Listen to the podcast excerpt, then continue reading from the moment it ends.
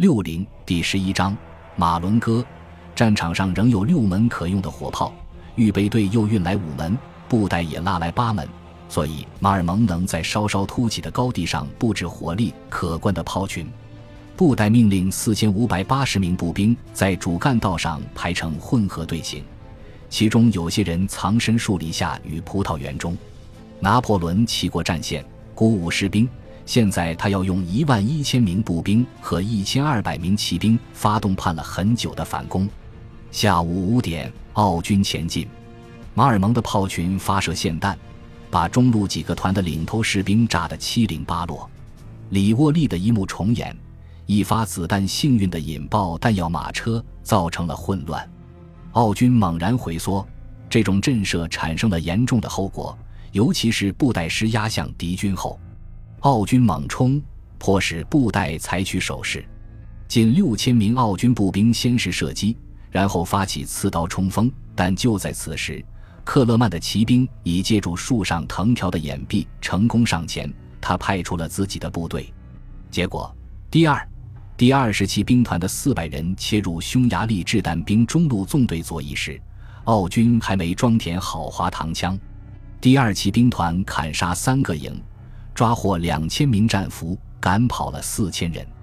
两千名奥军骑兵呆呆地站着。克勒曼当即命令最后一次冲锋时，位于后面的二百人回身进攻他们，再次击溃敌军。接着，法军全线前进。值此胜利之刻，德赛胸口中弹，战死沙场。拿破仑得知后悲痛万分。为什么我不能哭呢？因为他得集中精力指挥下一次攻击。克勒曼再度进攻，逼得奥军骑兵掉头冲向奥军步兵，敌人于是乱作一团。拉纳、莫尼耶和执政卫队虽有机会全面推进，未会战划上胜利的句号。一场战斗的命运仅仅在于一瞬间，一个念头。拿破仑后来评价马伦哥会战士道：“如果在关键时刻来临时点燃精神火花，最小的预备队也可取胜。”奥军勇斗一天。眼看就要取胜，煮熟的鸭子却当面飞走，他们又惊讶又紧张，于是完全崩溃，仓皇逃往亚历山德里亚。法军累坏了，当晚他们真的睡在了战场上。奥军共有九百六十三人死亡，五千五百一十八人受伤，两千九百二十一人被俘。他们有十三门大炮被缴获，还有二十门沉入博尔米达河。法军中。死亡人数为一千出头，另有三千六百人受伤，九百人被俘或失踪。但是这些数字被拿破仑的压倒性战略胜利所遮盖。根据战后不久梅拉斯签署的停火协议，拿破仑得到了整个皮埃蒙特、热那亚、伦巴第大部分地区、十二座要塞、一千五百门大炮和大型弹药库。六个月之前，政府公债价格稳定在十一法郎。马伦哥会战前夕，价格则为二十九法郎；捷报传至巴黎后，价格飙涨至三十五法郎。会战结束后，七月二十二日，拿破仑命令马瑟纳劫掠并焚烧皮埃蒙特境内率先造反的村庄。十一月四日，他对布吕内下令，必须时时刻刻严肃对待外国人，但要特别留心意大利人。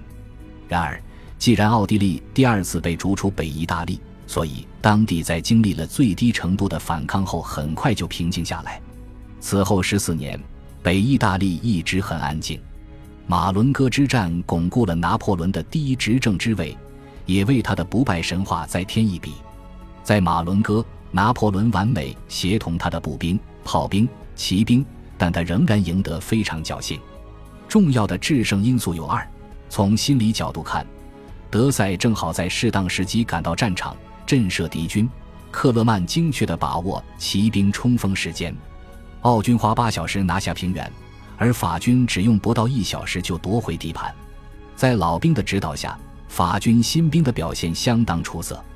一场伟大的战斗后，布拉兹上尉写道：“乌鸦和公报作者可以吃个饱了。”拿破仑犯了三个大错：根本不该进入平原，没有预计梅拉斯可能发动进攻，把德塞派得太远。但是拿破仑最终赢了。由于政治原因，马伦哥必须是他一个人的胜利。至少也得是他和过世的德赛共享的胜利。因此，战后公报纯属宣传文字，他暗示奥军落入拿破仑的陷阱，战斗看上去失败了。公报的话有些异想天开，我军让敌军前进至圣朱利亚诺村的滑膛枪射程内，德赛将军的师已在那儿排成战斗队形。拿破仑还发明了德赛的一些遗言，告诉第一执政：“我遗憾今生尚无青史留名之举。”贝尔蒂埃重写三遍马伦哥官方战史，才得到拿破仑首肯。一八一五年一月，拿破仑忘恩负义。宣称在德赛到来之前，马伦哥会战就已经赢了。德赛的副官阿内让马里勒内萨瓦里将军认为，要是德赛将军晚来一小时，我们就被赶进波河了。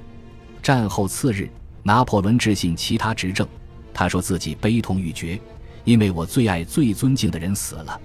为了缅怀逝者，他把萨瓦里和德赛的另一个副官让拉普拉入自己的参谋部。